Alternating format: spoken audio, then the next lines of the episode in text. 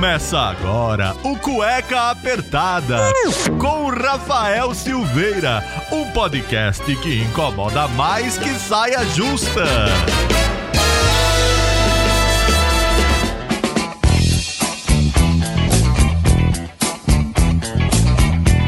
Bem, sejam bem-vindos a mais um programa do Cueca Apertada, o podcast que incomoda mais do que uma saia justa. Eu sou Rafael Silveira, seu criador e host desse podcast em que abordamos diversos assuntos e tentamos ali desmistificar os temas mais diversos e complicados e que aparecem e são pedidos por vocês ouvintes através do nosso Instagram, o arroba Cueca Apertada. E também, se você quer saber tudo com maior antecedência, mandar suas perguntas para os nossos convidados, saber a pauta de todos os programas até o final do ano, é só se tornar o nosso padrinho. Tenho que agradecer aos nossos padrinhos que contribuem aí financeiramente com Cueca Apertada. Então entre no www.padrim, o padrinho é com m.com.br barra cueca apertada e seja um cueca apoiador. Recadinhos dados, vamos falar do nosso convidado de hoje. Por quê? Porque hoje, com mais de 30 anos como redator publicitário em grandes agências do Brasil e Nova York, mais de 20 anos palestrando e ministrando aulas, e há 10 anos ele resolveu se aprofundar no universo das cervejas artesanais, jurado de concursos nacionais e internacionais. Ele se dedica a realizar cursos, oficinas e palestras com tudo o que você precisa saber para ter o conhecimento para ser um excelente conhecedor de bebidas alcoólicas. Então eu quero uma salva de palmas para o nosso convidado dessa semana no Cueca Apertada, o José Padilha. Boa noite, José, como é que você tá?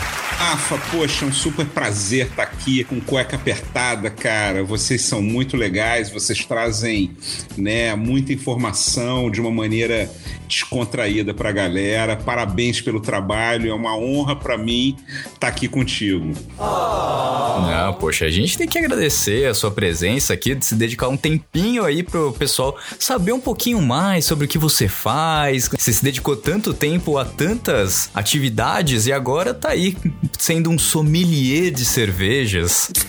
Explica pra gente aí quem que é o José Padilha. É, essa pergunta aí eu também não, não sei responder. Se alguém souber, manda para mim por e-mail, tá? padilha.uol.com.br. uh, cara, essa é uma, é uma pergunta aí que uh, eu tô respondendo ela já ah, desde que nasci, né? E eu acho que eu vou continuar respondendo até os meus últimos dias. Sou uma pessoa muito curiosa, eu sou uma pessoa que quer saber das coisas, inquieto, não aguento simplesmente com aquelas respostas já pré-concebidas do mundo, da vida, não apenas das pessoas, né? Então eu vou estar sempre buscando, né, o que tem de novidade, o que está acontecendo, e por isso que eu caí na propaganda, ainda na, na época de, de faculdade, né? Fiz comunicação social pela PUC aqui do Rio de Janeiro, né? E eu segui durante 30 anos como redator publicitário, ainda estagiando na época de faculdade, né? Comecei muito cedo em propaganda, peguei os áureos tempos da propaganda ainda, né? Até que numa conta publicitária que eu participei da concorrência, que era de uma micro cervejaria artesanal, eu descobri a cerveja artesanal. Aí foi é, amor no primeiro gole, e aí uh, isso ainda conviveu por um certo tempo, né? Eu, uh, todo meu, uh, minhas horas vagas eu dedicava a cerveja artesanal como um hobby, né? Até que uh, em 2013 eu resolvi uh, pedir as contas da agência de propaganda onde eu era sócio e diretor de criação, né? E, e eu acabei migrando para cerveja. Que acaba sendo aí também um é, como eu posso dizer, um atrativo para muita gente, né? Porque se você já tem aí um, uma experiência como publicidade e tal, quando você resolveu ir atrás, as pessoas começaram a ver, poxa, tem muito mais no, no Padilha do que só, só o trabalho dele como publicitário. O Rafa, é que hoje a gente pode viver várias vidas numa só, tá? Uhum. É, na época do meu pai, do meu avô, né, você começava muito cedo numa profissão, geralmente uma profissão que você uh, não conhecia ou não gostava né? E você acabava caindo nela muitas vezes por imposição ou social ou da família. Exato. E você continuava o resto da vida até se aposentar. E antigamente as pessoas começavam, sei lá, 15 anos é, de idade no emprego, se aposentavam com 45 anos de idade colocava um pijama e ia para casa esperar a morte, né? Uhum. E hoje em dia isso está mudando, né? Então, é, eu, inclusive, antes de ser publicitário, na época ainda de adolescência, colégio, fiz teatro, eu era ator, né? E fiz é, cinema, televisão, peça infantil, musical e tudo. E só que continuei naquela sequência acadêmica, né? E fui fazer comunicação social me apaixonei por publicidade e entrei de cabeça em publicidade, trabalhei é, em grandes agências, né? Ganhei prêmios internacionais. É, fui, enfim, estagiar em Nova York, é, né, numa grande agência em Nova York, e e a propaganda, ela já não estava tão bem há uns 10 anos atrás como quando eu comecei, né? Por uma questão de, de paixão ou, ou, falta de paixão, né? Eu acabei é, decidindo migrar para cerveja. E, cara, como eu sempre digo, eu troquei uma cachaça por outra, né? Porque Muita gente deve estar tá se identificando aí, porque tem muita gente trabalhando com publicidade, com comunicação, Sim. né? E, e, sabe que, que a coisa não tá mais como era antigamente, né? Se eu tô falando que não, não tá mais. Há 10 anos eu já tava detectando isso, imagina hoje, né? Exato. E, e aí, cara, é, o que me fez brilhar o olho de novo, como eu brilhava meu olho na época da faculdade, quando eu descobri a publicidade, foi a cerveja artesanal, né? Uhum. E a uhum. cerveja artesanal realmente uh, me encantou e me arrebatou de uma maneira que eu, eu hoje sou muito grato por ter feito essa transição da publicidade, a qual eu sou super grato, né? Eu mantenho os relacionamentos ainda com as pessoas com quem eu trabalhei, mas eu sou muito grato pela cerveja ter me dado a felicidade que eu vivo hoje. Mas você eh, conheceu esse mundo da cerveja artesanal? Foi lá nos Estados Unidos ou foi aqui no, no Brasil? Estados Unidos quisera eu. Eu, eu fiz esse estágio uh, em é, Nova York, eu estou tentando me lembrar o ano aqui, mas eu acho que foi 1999. Certo. Exatamente. Faz aí uns 22 anos já. Nessa época, cara, tinha é, muita coisa de cerveja artesanal, mas não tinha dado um boom ainda. Mesmo nos Estados Unidos, né? É, não tinha dado um mega boom da cerveja artesanal, é, como nos últimos uh, 10 anos, né? E, cara, é, infelizmente eu ainda não tinha descoberto cerveja artesanal naquela época, né? É, tá bom. Eu ainda bebia cerveja popular, né? Não sabia que a cerveja tinha todas essas possibilidades que ela tem hoje. Infelizmente, nos Estados Unidos, Uh, eu não, naquela época, né, eu não vivi isso. Depois eu voltei para os Estados Unidos, né, é, estudei até cerveja em Chicago, no Sibyl Institute, que é uh, um, um, uma grande escola de cerveja, referência no mundo, né? Eu fiz o curso de Master of Beer Styles and Evaluation, né? Que é o Uau. mestre em estilos de cerveja e avaliação lá em Chicago. Aí sim, aí, né? Uh, nessa volta eu mergulhei de cabeça em tudo quanto é cervejaria, bar especializado em cerveja, né? E, e, realmente aproveitei bastante minha, minha passagem por lá. Mas da primeira vez em 1999, putz, quisera eu. Eu só fui descobrir o que era cerveja artesanal em 2007, mais ou menos. A verdade é Uau. é essa. Nossa, é bastante tempo depois mesmo. E você tendo essa, essa, visão, tanto dos Estados Unidos quanto aqui, é, o, quem consome mais cerveja é o brasileiro mesmo? Porque tem, tem a gente vai falar sobre os tipos também de, da, das cervejas e tal, mas na sua experiência, assim, o americano bebe muito ou é mais o brasileiro? Cara, é, bom, se a gente for pela, pelas estatísticas mundiais, né, o Brasil é o terceiro maior produtor e consumidor do mundo. Ele perde Uau. justamente para os Estados Unidos, que está em segundo lugar, e para a China, que está em primeiro lugar, né? Sim. É, só que há uma diferença do per capita para o volume. Uh, a China é o maior produtor e consumidor de cerveja do mundo, mas o per capita do chinês é muito baixo. Ou seja, o chinês bebe pouca cerveja, mas a pouca cerveja que o chinês bebe, juntando todos os chineses, né, dá o maior consumo, Sim. a maior produção de cerveja do mundo, né? Agora, os Estados Unidos não. O per capita do americano é alto, né? E o per capita do brasileiro nem é tão alto assim.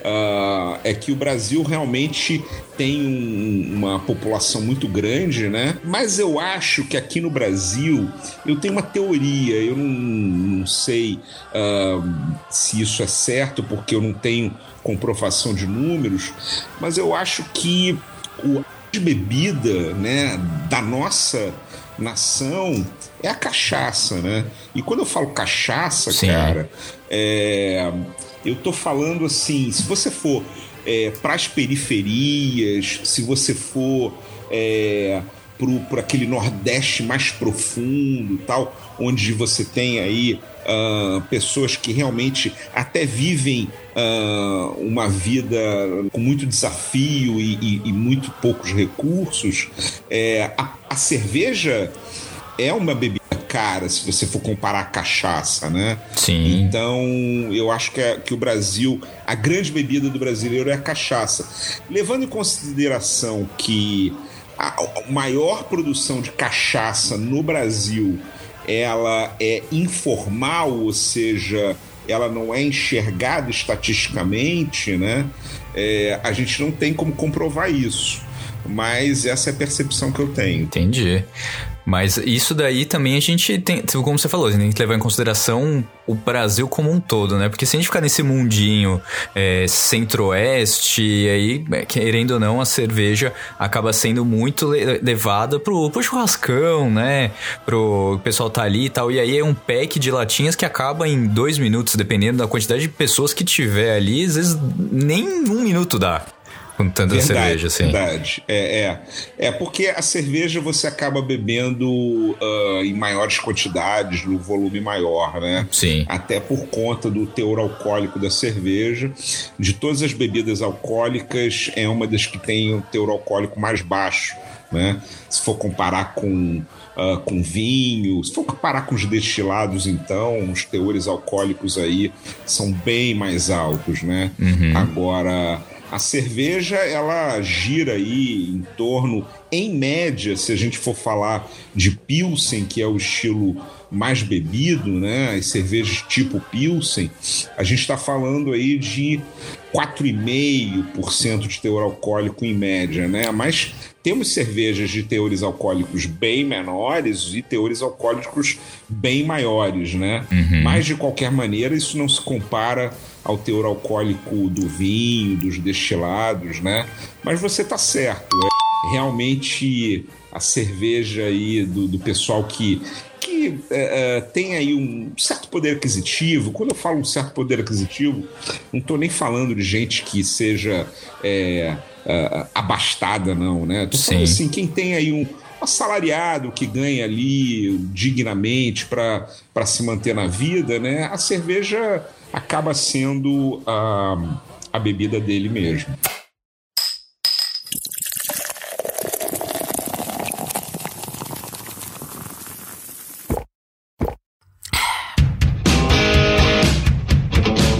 Você falou aí da, da Pilsen. Tem alguns outros tipos de cerveja. Você pode falar pra gente quais são? Porque às vezes a gente olha assim, principalmente quando eu tá viajando para fora do país, você vê umas latinhas diferentes assim, você fala, nossa, diferente isso aqui. Aí depois não é o, o tipo que você gosta, não é o aroma, enfim. Tem como você mostrar assim mais ou menos, explicar na verdade, claro. pra gente como é claro, é que claro. funciona? Então, uh, pr primeiro termo que, que eu vou falar aqui é o termo estilo, né? Certo. Então, quando a gente fala de tipificação no mundo da cerveja, o termo técnico é estilo de cerveja, né? Então, Pilsen é um estilo de cerveja, da mesma maneira que uh, Weiss, né, a cerveja de trigo, é um estilo de cerveja, da mesma maneira que a IPA ou IPA, né, se a gente for falar em português, é um estilo de cerveja.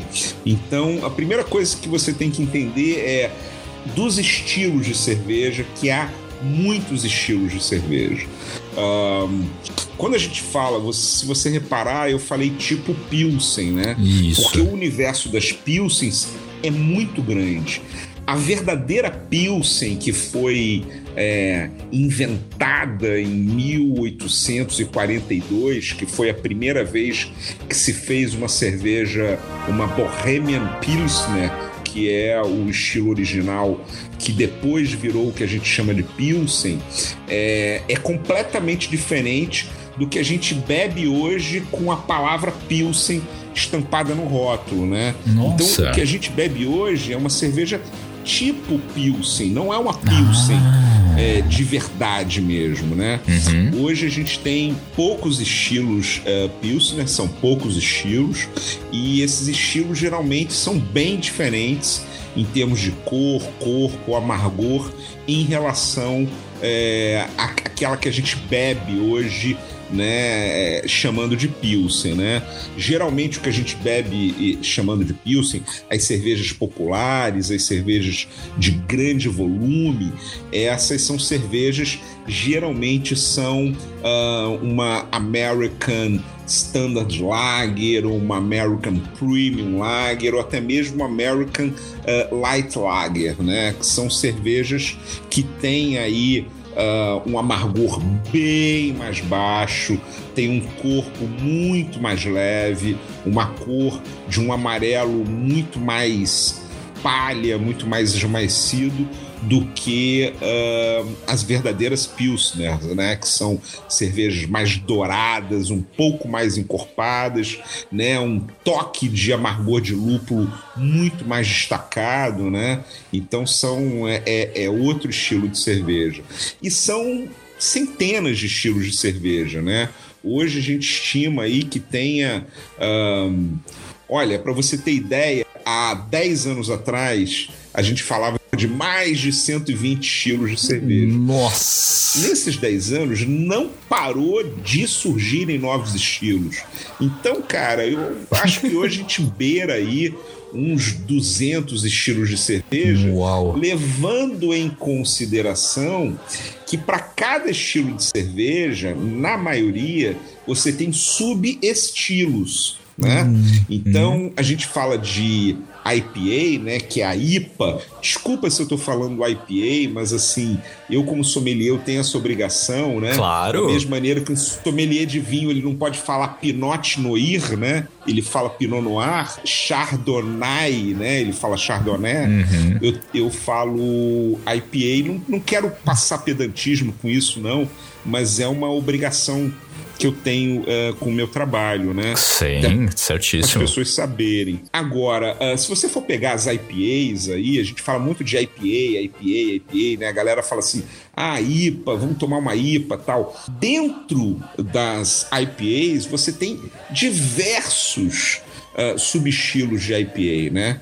A primeira IPA que nasceu foi a English IPA, ou seja, ela nasceu na Inglaterra por uma necessidade histórica de que ela, isso há quase 200 anos atrás, quando a Inglaterra colonizava a Índia, as cervejas que chegavam na Índia, as Pale Ale, né?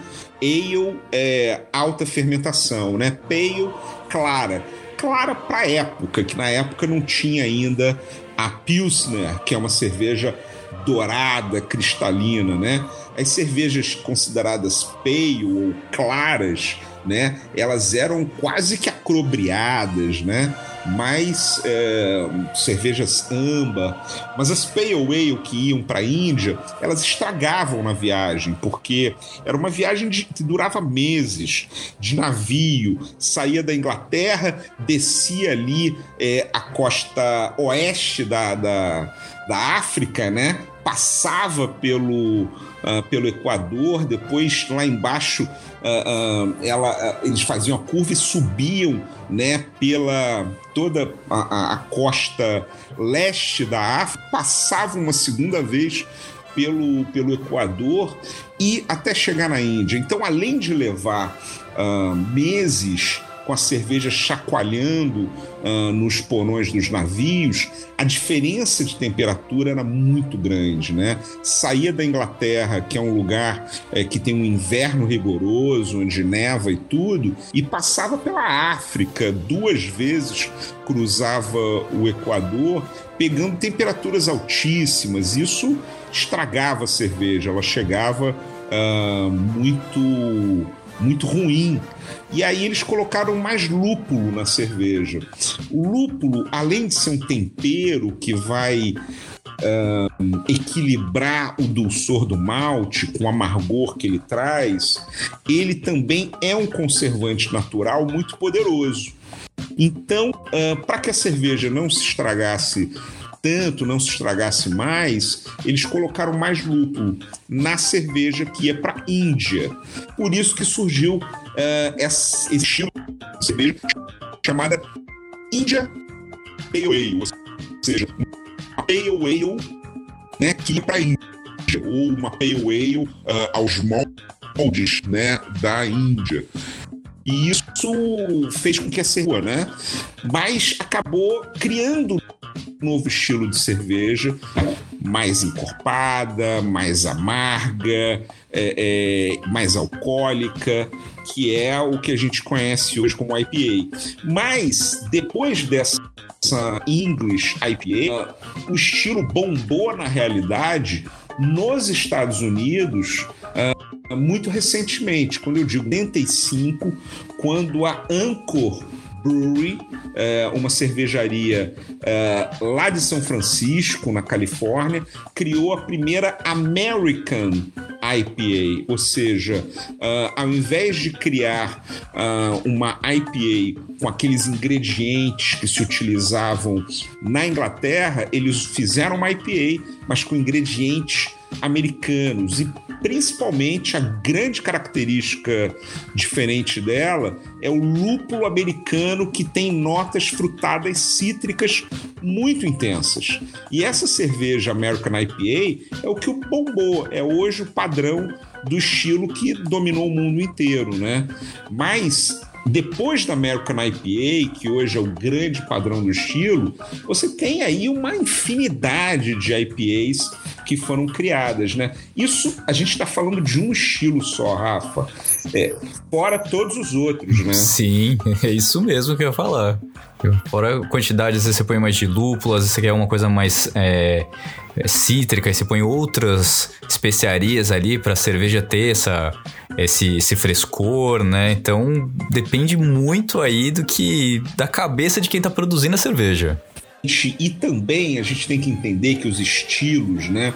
O que, que define o estilo de uma cerveja? Por que, que cerveja é IPA e aquela ali é Weiss e aquela é outra é Bock e aquela é outra é, é uma Pilsner, né? O que vai definir basicamente é cor, amargor, teor alcoólico e corpo. São essas quatro variantes que vão definir. Ela é mais encorpada ou ela é mais leve? Ela é mais alcoólica ou ela é menos alcoólica? Ela é mais dourada ou ela é mais acobreada, né? Ela é mais clara ela é amarelo, mas é um amarelo palha ou é um ouro velho, né? Um ouro bem fechado. Isso vai definir o que, que é cerveja, qual é o estilo da cerveja. E mais, né? A gente está falando aí também de amargor da cerveja, né? É, que são. E isso é que vai fazer com que a gente vá agrupar os estilos de cerveja, né? E na realidade, uma coisa que a gente precisa entender é que tudo isso está muito ligado, né? Porque fazer cerveja é uma grande brincadeira de equilíbrio, né? De aromas e sabores. E uh, quando você vai uh, pensar num estilo de cerveja, por exemplo, se eu quero fazer uma cerveja escura, né? Eu vou ter que usar um malte escuro, né? Se eu vou fazer uma cerveja, se eu quero fazer uma cerveja clara, eu tenho que usar um malte que não seja torrado, né? Não seja uh, uh, nem torrado, nem tostado, apenas passou por uma tosta mínima para tirar a umidade dele, né? No processo de malteação. E aí, esses ingredientes, é, a, a, a maneira de fazer cerveja é quase como um chefe de cozinha que está criando ali uma receita, né?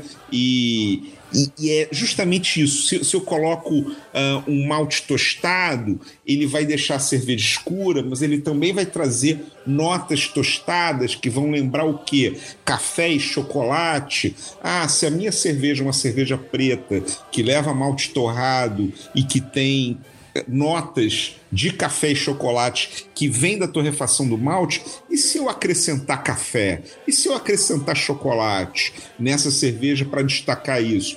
Enfim, é, o, o céu é o limite, né? Dá para você fazer qualquer coisa dentro de uma cerveja. Mas eu imagino que você está fazendo aquele eu não sei o nome técnico, né? Mas aí você vai você visita algumas cervejarias, tem aqueles aqueles latões gigantescos assim, se põe uma com um ingredientezinho a mais ali e estraga aqueles 100 litros que tem de cerveja.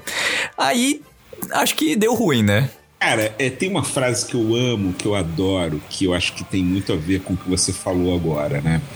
É, que é uma frase de um livro sobre cerveja que diz assim: vinho é feito por fazendeiros. Uhum cerveja é feita por engenheiros. Então, isso é uma grande verdade. Sim. Quanto mais eu vivo o mundo da cerveja, mais eu entendo como isso é uma verdade. Por quê? O que o homem faz uh, num vinho, né?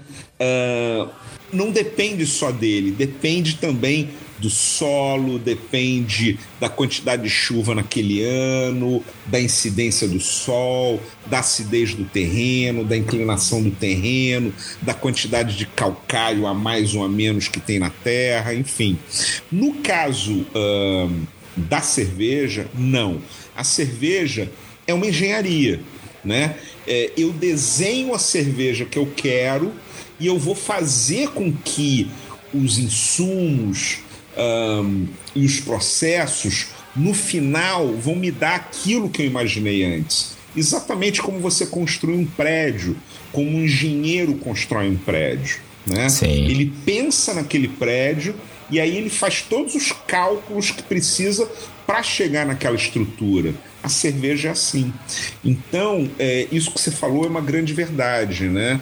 Então precisa de muito uh, estudo né, para você poder uh, fazer uma cerveja e saber que, e, e fora estudo, né, muita experiência também, para você saber que colocar uma coisa na cerveja ou não colocar vai fazer bem, vai fazer mal. Agora, também tem muita experimentação, né? Sim. Rafa, eu já vi cerveja de tudo. Fala alguma coisa que eu já vi alguém colocando dentro da cerveja. Para você ter ideia, eu tomei cerveja é, com fumo de rolo. Nossa!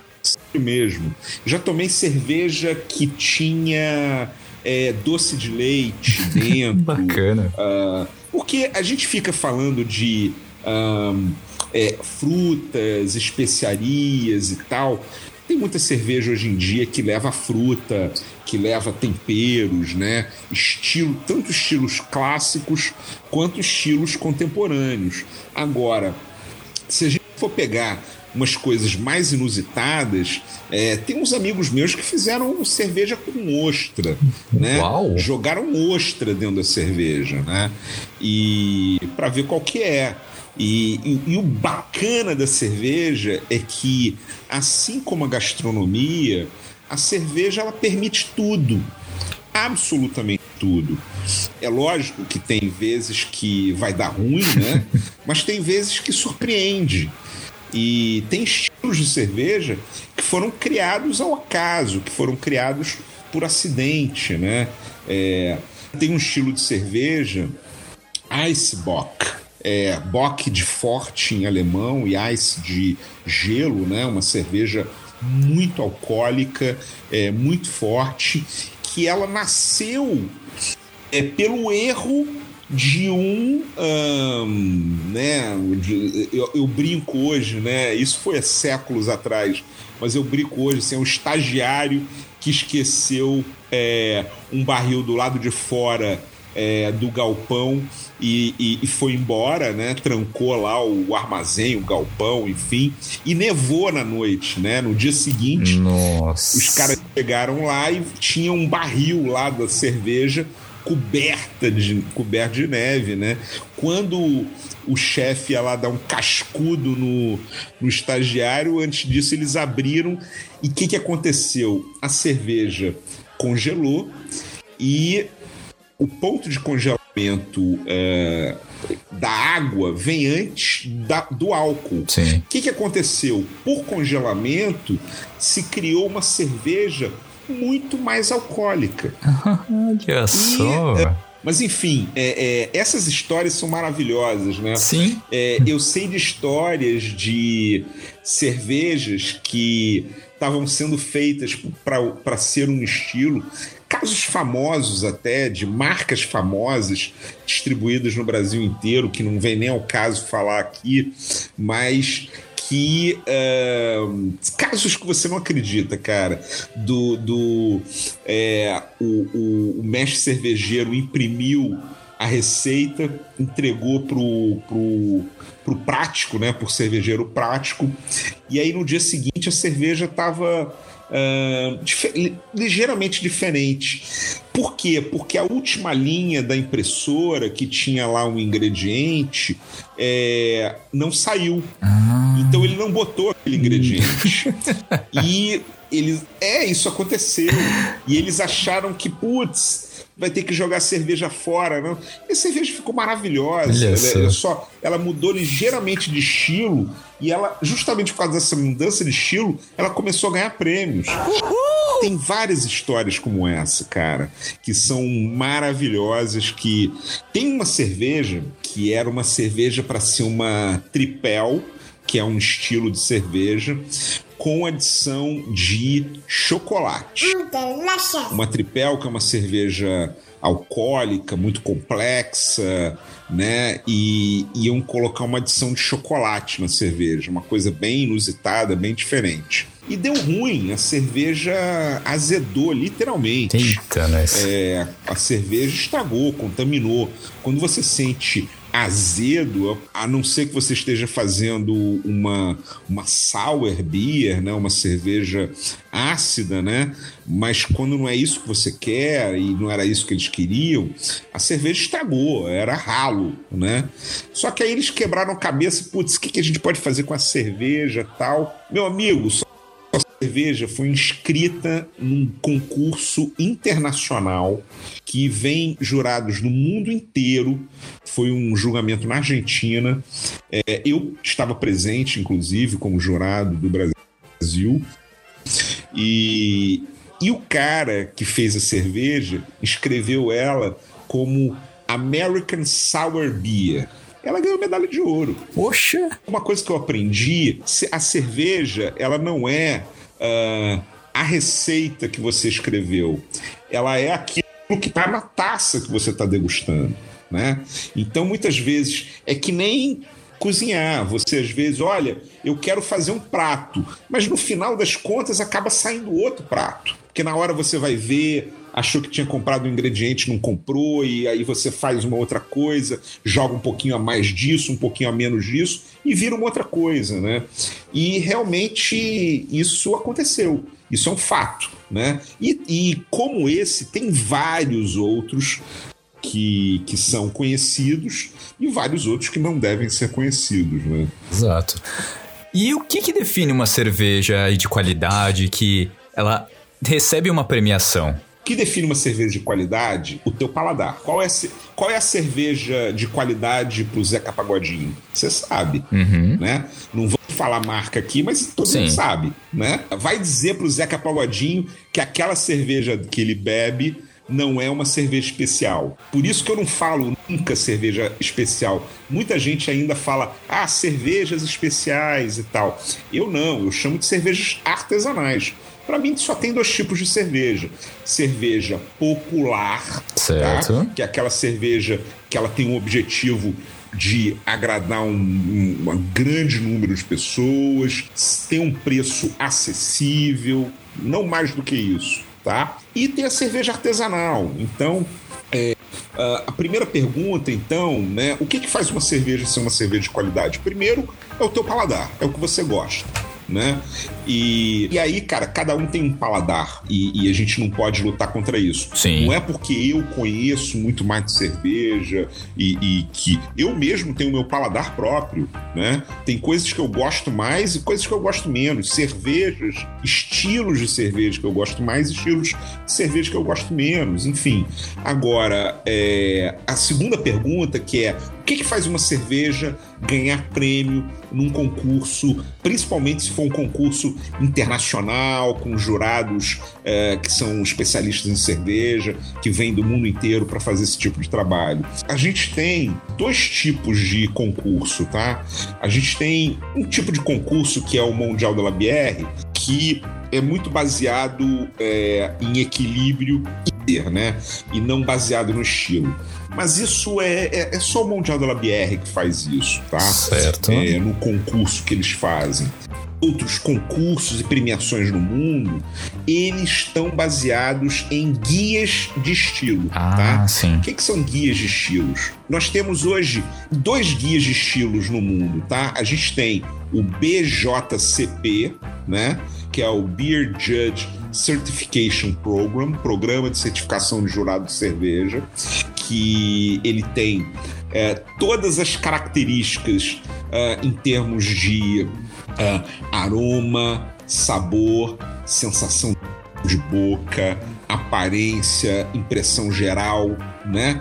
E todos esses itens é, eu tenho que dar uma nota e eu tenho que fazer a descrição deles. Certo. Tá? É, eu ainda vou dizer se ela está mais perto do estilo ou ela está mais longe do estilo, se ela tem mais vida ou se ela tem menos vida, se ela tem mais mérito técnico ou se ela tem menos mérito técnico.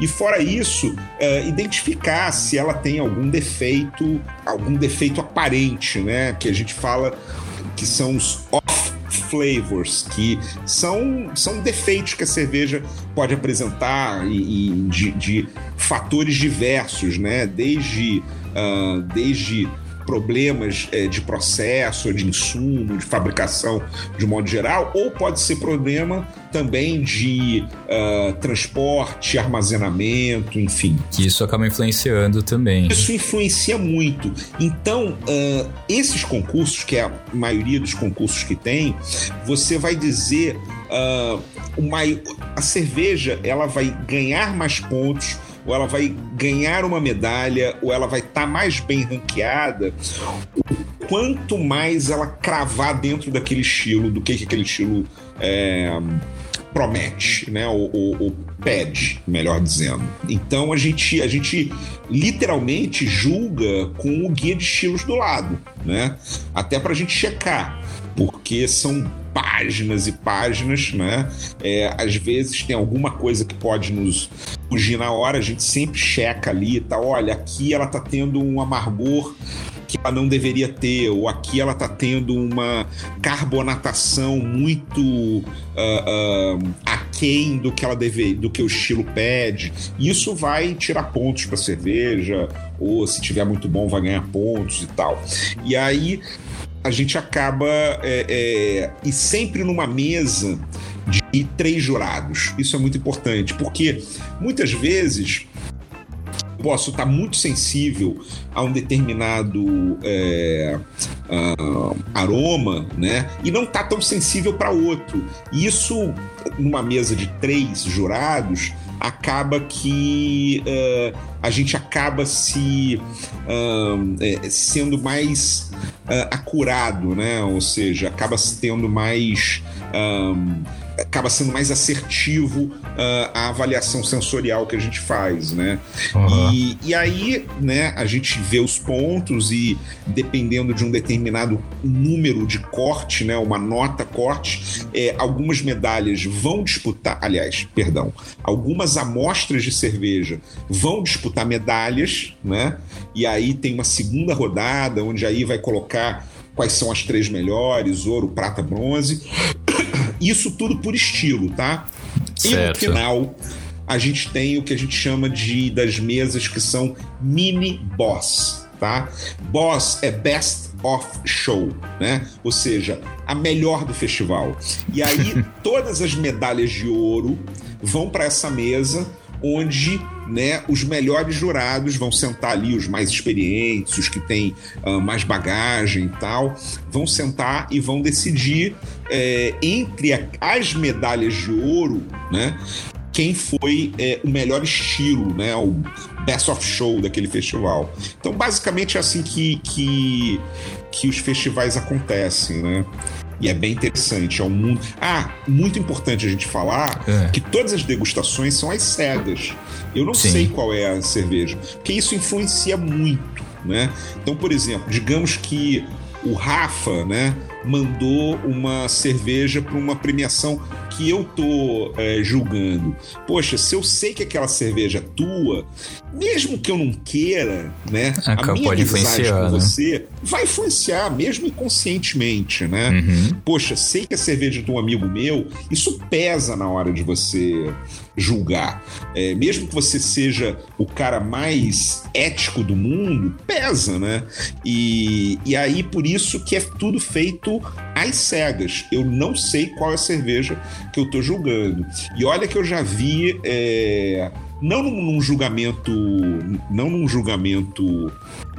É, concurso, né? Porque é, entre as regras do concurso é se tiver alguma cerveja ali que você tá ligado a ela, você não compete, você não julga aquele estilo, tá? Ah, então, digamos entendi. assim, é, por exemplo, digamos que eu sou uh, um mestre cervejeiro de uma cervejaria é, e eu faço na minha cerveja Irish Red Ale, eu faço Catarina Sour e eu faço American IPA.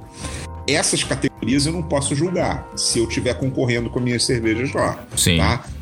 para eu não estar tá julgando a minha própria cerveja. É, né, isso eu acho uma coisa importante também a gente ressaltar. Agora, já vi cervejeiro em teste cego falar mal da própria cerveja. e aí já vi isso, cara. Isso foi uma lição muito grande. Você vê, né? Eles têm, experimentam outras que são melhores ao paladar, e aí quando vai dar a nota, poxa, a minha não é tão boa assim, eu nem sabia. E não foi nem isso, ele meteu o pau, assim, um grande amigão, né? Grande Nossa. amigo meu. E ele meteu pau na cerveja, disse que tava com defeito e tal, não sei o quê. Isso foi no curso. E as cervejas, elas estavam todas embrulhadas em papel alumínio, né? Uhum. No caso dos concursos é diferente. No caso do concurso, a gente não vê nem a garrafa, ela vem lá de dentro uh, por voluntários que entregam o, a cerveja já servida pra gente, ou se eles trazem a garrafa em concursos menores, a garrafa é uma amostra é, sem nada identificado nela, tá? Certo. Mas nesse caso era num curso e para fazer as cegas a gente colocava papel de alumínio, como é feito nos cursos de sommelieria. É, e aí ele, cara, ele caiu de pau e que tem esse defeito e que tem isso, tem aquilo. Cara, quando a gente abriu e tirou o papel alumínio, a cerveja era dele, cara. Nossa, eu não consigo imaginar como é que ele ficou depois de saber quais eram as cervejas. Aprendeu uma lição. É verdade. Quer dizer, às vezes não. e a gente tá falando assim muito sobre a cerveja tal. Tem aqui, quando você vai num restaurante, é, tem a questão da. Eles mostram a cerveja, você escolhe uma cerveja, e tem a questão da harmonização com um prato. Isso é fácil de definir quando é, você monta um, cardápio. Às vezes você já sabe, ah, uma IPA com notas mais cítricas vai melhor com esse tipo de prato. É muito fácil você definir isso ou não? Você acaba se acostumando. Eu já faço isso há mais de 10 anos. Certo. Né? Eu me formei na primeira turma de sommelier de cervejas aqui do Brasil em dezembro de 2010. Né? Eu te falei, Sim. primeira turma do Brasil foi 2010, eu estava nessa primeira turma. É, então eu já faço isso há mais de 10 anos.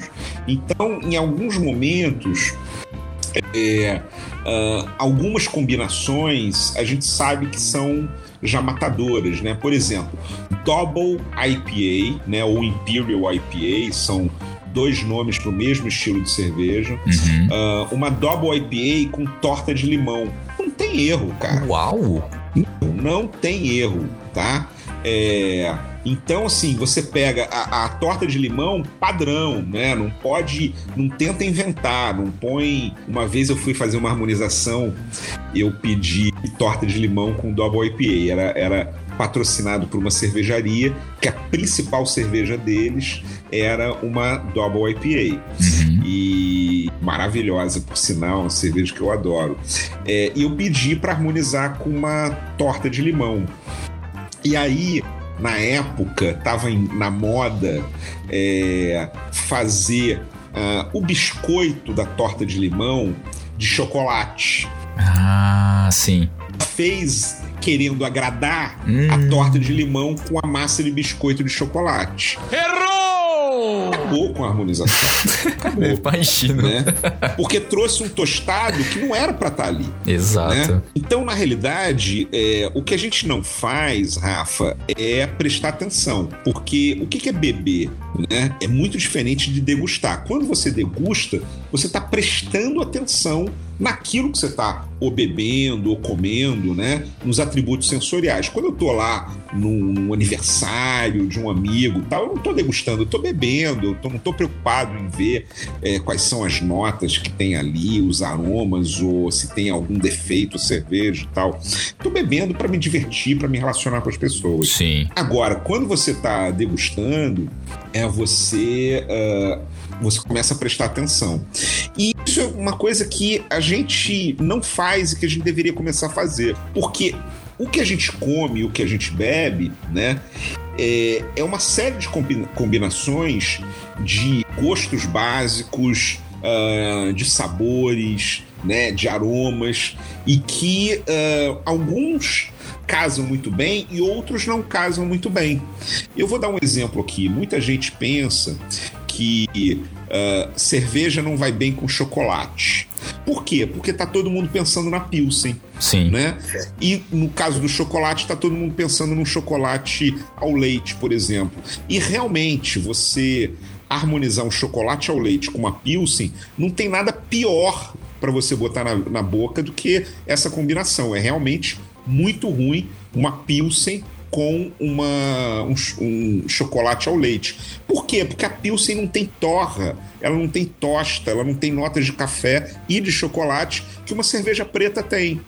E aí, quando você uh, harmoniza com uma Dunkel ou com uma Schwarzbier ou com uma é, é, Russian Imperial Stout, ou qualquer stout que você vá, uma dry stout, qualquer stout que você uh, vá harmonizar com chocolate, a combinação é perfeita. Né? Por Olha. quê? Porque você vai ter elementos sensoriais na cerveja que vão casar perfeitamente com os elementos sensoriais que tem, nesse caso que a gente está falando, no chocolate, né? Uhum. Então, é, é, esse tipo de coisa que a gente tem que se atentar. Não é qualquer prato que vai harmonizar com qualquer cerveja e vice-versa, né? Mas, é, basicamente, se você quer uma dica, é, primeiro, equilíbrio de intensidades, né? Cervejas leves, com pratos leves, cervejas mais robustas com pratos mais robustos, né? E você tem que ter algum casamento entre eles, né? Então não adianta só você ter esse equilíbrio de intensidades, mas você precisa ter um diálogo ali que pode ser por semelhança, por contraste, por complementação. E se você parar para pensar em é, em cada um desses disso que eu tô falando, né? Eu imagino uma pessoa que nunca ouviu o que eu tô falando, tá falando assim: caramba, é tanta coisa e não consigo absorver. Mas é simples, por exemplo, o que, que é complementação? É maresia com acidez. Pô, Padilha, o que, que é maresia com acidez? Cara, não importa se você vai num restaurante chiquérrimo ou se você vai lá num, né, numa birosca da beira da estrada é, e se você pede qualquer coisa de peixe, que, que vem acompanhando qualquer prato de peixe? Limão. Exato. É? Vai sempre vir um limãozinho ali do lado. Por quê?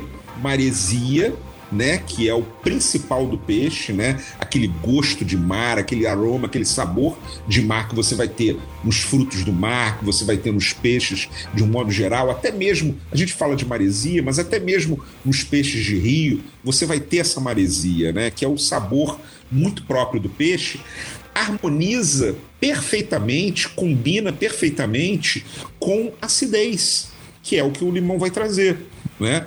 Então, é, isso a gente já faz intuitivamente. Você já põe limão é, numa carne mais gordurosa, por exemplo, né? que também é uma complementação da acidez com gordura, não só acidez com maresia, mas acidez com gordura. Você põe lá um limãozinho numa carne de porco, numa linguiça, né? Sim. Porque você tá.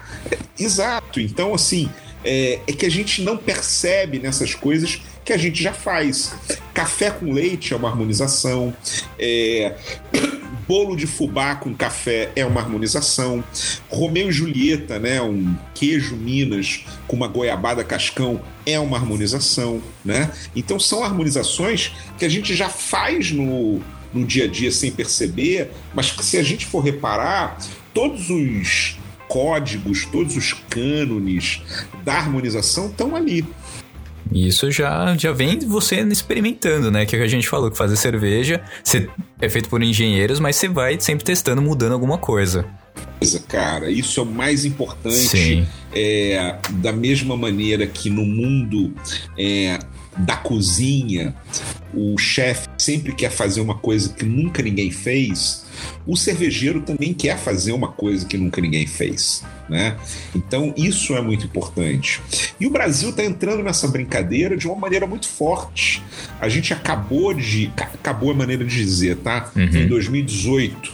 Mas em 2018 a gente teve o primeiro estilo de cerveja criado no Brasil e catalogado pelo BJCP, que é Uau. Catarina Sauer. Né? O que é o Catarina Sauer? É uma cerveja que tem uma base de cerveja de trigo, acidificada por lactobacilos, por lactose, e depois você tem uma adição de fruta e bastante carbonatação.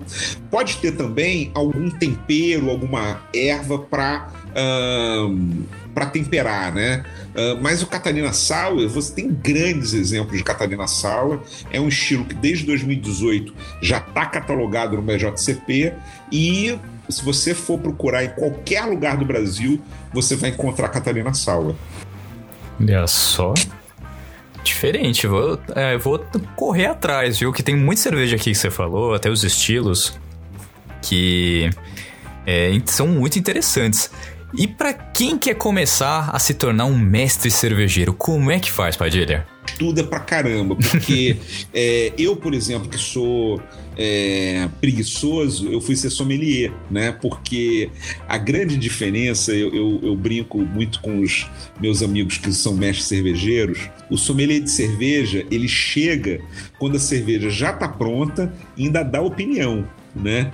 E uh, o, o, sommelier de cerveja não pega lá, não, não moe o, o, não vai moer o malte, não carrega saca de malte, né? Não fica lá naquele calor é, da braçagem, né? Então eu brinco muito com os meus amigos uh, que são mestres cervejeiros com isso. Mas se você, se a pessoa quer ser mestre cervejeiro, primeiro tem que conhecer de cerveja em termos de cultura e também em termos práticos hora copo, né? Tem que conhecer os estilos, tem que conhecer os processos, tem que visitar a cervejaria, tem que ler bastante e tem que fazer cursos, né? Tem que se formar como mestre cervejeiro. E uh, eu recomendo, por exemplo, a Escola Superior de Cerveja e Malte, né? Lá de Blumenau, Opa. que é seríssima das instituições de ensino cervejeiro aqui do Brasil. Se eu não me engano, é a única que é credenciada pelo MEC é, e ela é a terceira maior escola de cerveja, desculpa, é a quarta maior escola de cerveja do mundo. Tá? Uau! Tá? É, ela só perde para as três maiores que estão na Alemanha. É, até as escolas de cerveja dos Estados Unidos e da, da, da Europa, fora a Alemanha, não são tão é, não são maiores do que a Escola Superior de Cerveja de Malte aqui de Blumenau. Uau! Realmente tá... Pouca gente, tá... pouca gente sabe disso, né? Isso é um Exato. motivo de orgulho muito grande. Nossa, é muito surpreendente saber que, quão forte que tá realmente esse, é, esse nível de, de ensino para ter conhecimentos na, na parte da cerveja aqui no Brasil informação, o Brasil é o país com o maior número de sommeliers de cerveja formados do mundo. Uau, esses são dados que surpreendem mesmo. Uau. Uma coisa que surpreende, se a gente for olhar o anuário, é, o anuário da cerveja, que é editado todos os anos pelo MAPA. MAPA é o Ministério da Agricultura, Pecuária e Abastecimento. Então, o MAPA ele é ele que regulamenta ele todas as fábricas de cerveja que tem no Brasil, né? Então, ele é que autoriza, ele é que dá o registro e tal. Então, todo ano, o mapa faz esse anuário. Em 1900 é, desculpa, em 2020, 2020, meu amigo, a gente cresceu, apesar da pandemia, a gente cresceu, uh, a gente foi para 1.383 cervejarias no Brasil.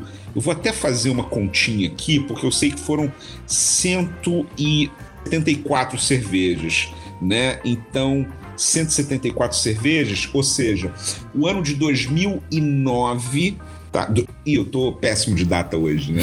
No ano de 2019, o, fechou com 2.200 e nove cervejas.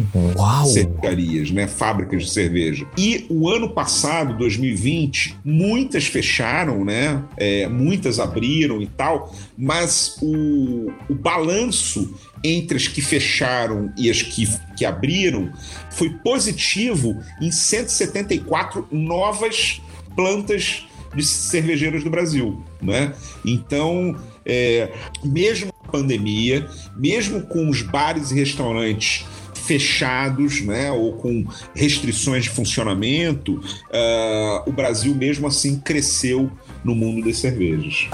Você vê, né? O, o, pessoal deixa de realizar outras coisas, mas não deixa de beber cerveja aqui. Eu acho, mas também tem uma coisa que a gente precisa dizer. O bolo da cerveja, o, o, mercado como um todo, a pizza, né? Se a gente for pensar, veja, com aquele gráfico de pizza, é, você tem aí as cervejas artesanais e você tem as cervejas populares, né? Sim. O mundo o segmento econômico da cerveja ele está decrescendo, ele está diminuindo, tá? Uhum. É, num ritmo, não só no Brasil, nos Estados Unidos, uh, num ritmo de 1% ao ano, Uou. tá? Ao passo que cervejas artesanais, elas estão crescendo é, num ritmo de, dependendo do ano, 5, uh, 7% de crescimento ao ano. Ou seja, o bolo todo da cerveja está diminuindo, mas as cervejas artesanais estão crescendo. O que, que significa isso? No, na, no, meu entendimento. Isso é uma mudança de hábito de consumo. As pessoas estão bebendo menos e bebendo melhor. Ou seja, ao invés de você beber aqueles engradados e mais engradados de cerveja que a gente bebia antigamente, a gente está tomando menos, mas a gente está bebendo cervejas infinitamente melhores, né? É, é, com mais qualidade, com mais prazer associado à sua degustação do que antes. Antigamente a gente só bebia é, para ficar alegre, né? Hoje a gente bebe para degustar uma boa cerveja. Com certeza. E, ô Padilha, os seus cursos ainda você tá ministrando, que agora é hora do jabazão, né? Agora vendeu o peixe, além do que você já vendeu no programa inteiro com um legítimo sommelier de cervejas. Pois é, cara, o é, que, que acontece? Com a pandemia, a gente ainda está tendo muita restrição é, aos cursos, né? Mas, por outro lado, a gente também tem os cursos é, online. Certo. Uh, atualmente, eh, eu estou escalado para um curso eh, em outubro de, de harmonização de cerveja lá na Escola Superior de Cerveja Malte. Então, no mês de outubro, eles vão fazer cursos de ensino à distância, né? Uhum. Cursos online. E uh, tem o curso de harmonização com cerveja que eu vou dar aula. Fora isso, fora disso, né? É, eu tenho também já programado dois cursos que eu em setembro, né? Um curso de introdução à sommelieria e outro curso de uh, harmonização com cerveja, só que vai ser em Montevidéu, no centro ah. cerveceiro uh, lá de, de Montevidéu, né? Então tô indo em setembro é, ficar duas semanas em Montevidéu para dar aula é, lá pro pro pessoal do Uruguai. Eu adoro, já não é a primeira vez que eu vou dar aula lá, já dei aula é, uh, antes lá, e, e, é muito bom a gente ver. Né, é, fico muito orgulhoso de, de que um brasileiro né, tá indo dar aula de cerveja no Uruguai, né? Isso é muito bacana, isso é muito legal. Sim. É, mas enfim, uh, eu na realidade, eu, a minha maior atividade hoje, eu sou expert de cerveja de uma rede de supermercados aqui no Rio de Janeiro. Certo. E, mas eu faço muitos eventos um, é, é, de harmonização, faço muitos eventos uh, de degustação de cerveja. Então, uh, quem quiser, uh, é só me seguir no arroba Padilha Sommelier, né? É, aqui em algum lugar você vai encontrar um link para você me seguir no Instagram. Fora isso, eu queria convidar as pessoas a entrarem na minha página, é, que é um site que eu tenho, que também é padilhasommelier.com.br, e lá você pode ver. Uh, toda a minha atuação em termos de eventos, educação cervejeira, né? Então, uh, até para você, se precisar, você que está ouvindo a gente aí, você que está ouvindo o Cueca Apertada, saber que você pode montar um evento de cerveja uh, artesanal, com sommelier, né, conduzindo isso. Né? É, hoje você vê grandes empresas é, fazendo eventos de relacionamento com seus clientes, usando a cerveja artesanal. É, no próximo uh, sábado, né, é, eu vou dar uma. Vou participar de um evento num, uh, num lançamento de um uh, empreendimento imobiliário uh, de altíssimo luxo, que vai estar tá lá um expert em, em, vinhos, um expert em queijos e eu, como expert de cerveja, a gente fazendo degustação para os convidados. Então, é um universo gigante, né? não só de cursos, mas de eventos uh, que, que você pode até mesmo contratar para você fazer na sua casa. Né? Uma dica que eu dou é: poxa, quer, quer fazer um, uma festa diferente? Contrata um sommelier de cerveja para um determinado horário, é, ele fazer uma degustação, uma harmonização com seus convidados, isso é uma coisa bem bacana. Muito. Nossa, é bom, bom saber quando acabar essa pandemia, então diminuir um pouco, ter aí um, opções né, de, de eventos para serem feitas e essa de sommelier, para ter um sommelier apresentando cervejas, é uma coisa diferente que nem todo mundo faz durante a pandemia, cara, a gente teve que se reinventar. Todo mundo, em todas as profissões, né? Sim. A gente se reinventou. E eu fiz vários eventos desse é, durante a pandemia online. Então, é, alguns clientes meus, eles. É, queriam fazer um evento de relacionamento, é, geralmente eles. É, vou dar um exemplo de um, de um um cliente que todos os meses ele juntava vendedores do Brasil inteiro em algum lugar do Brasil, né? Então eles tinham, ele, ele tem vendedor nos principais estados, juntava esses vendedores é, em algum lugar, num hotel e tal, e fazia uma convenção, né? Com a pandemia, ele não pôde mais fazer isso. O que, que ele fez? Uh, eu fiz uma seleção de cerveja para ele, uma seleção de petiscos para harmonizar, e ele despachou isso para o Brasil inteiro, para todos os uh, esses revendedores dele, né? E aí, num dia que estava marcado com todo mundo, eu, te, eu dei instrução para todo mundo como gelar a cerveja, como preparar tudo, né? O ambiente, e aí a gente fez uma degustação maravilhosa. Era para durar uma hora era para começar às sete, terminar às oito. É, Meia-noite tinha gente conversando comigo ainda. Foi bem legal, foi muito bacana. Nossa, que demais. Uma experiência bem diferente essa. É... As pessoas têm medo da cerveja artesanal quando a cerveja artesanal é uma coisa muito simples, é uma coisa muito, muito é, fácil de entender, né? Uhum. A pessoa só precisa. É, é, como eu te falei. Não vai bem com Pilsen, né?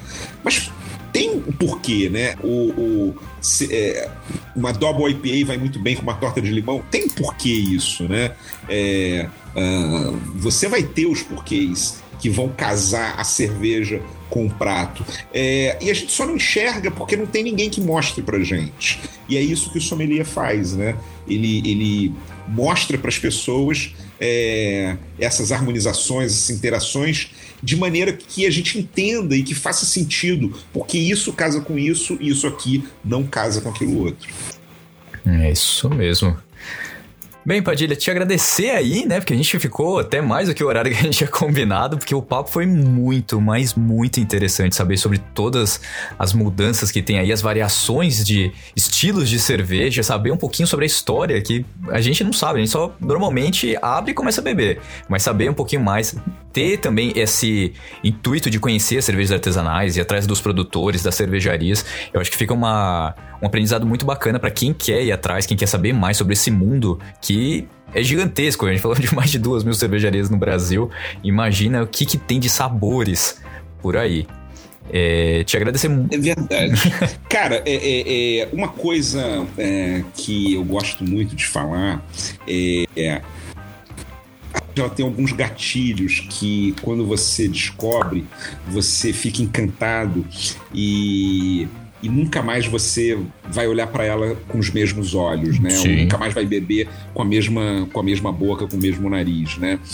E aí uh, eu outro dia eu fui fazer uma, uma entrevista, né, que estavam traçando o perfil do sommelier, e aí foi muito interessante.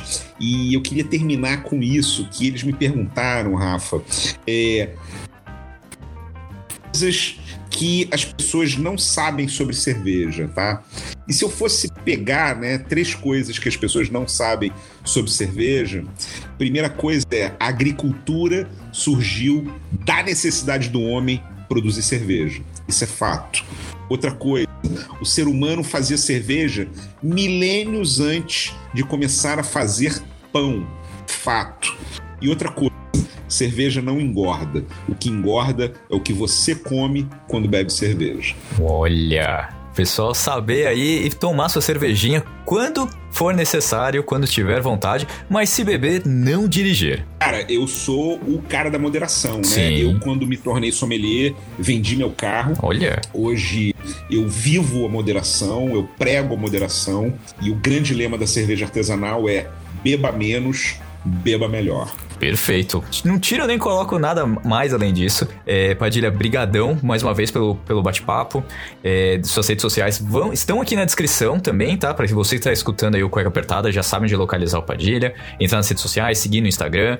Dá uma olhada no blog, que tem muita coisa bacana ali de cervejarias, de onde você pode visitar, de rótulos novos até, tá? Para você degustar e até em casa com a família. E mais alguma coisa, Padilha? Eu só quero que as pessoas comecem a olhar para a cerveja de uma outra maneira, né? É, cerveja não é só Pilsen, Pilsen é Pilsen, né? Então descubram mais cerveja, conversem com amigos que fazem cerveja, que gostam de cerveja. E se você acha que não gosta de cerveja, na realidade, você não conhece cerveja. Eu tenho certeza que você ainda não encontrou o estilo de cerveja que vai te agradar. Porque tem estilo de cerveja, a gente falou quase 200 estilos de cerveja. Não é possível que um desses não vai agradar em cheio o teu paladar. Bom, é isso aí. Então eu vou encerrando mais um programa do Cueca Apertada. Espero que você tenha gostado, se divertido, aproveitado e que tenha conhecido um pouquinho mais sobre esse maravilhoso mundo da cerveja, tá bom? Semana que vem tem mais outro programa com mais um convidado aqui no Cueca Apertada. Até o próximo programa. Tchau!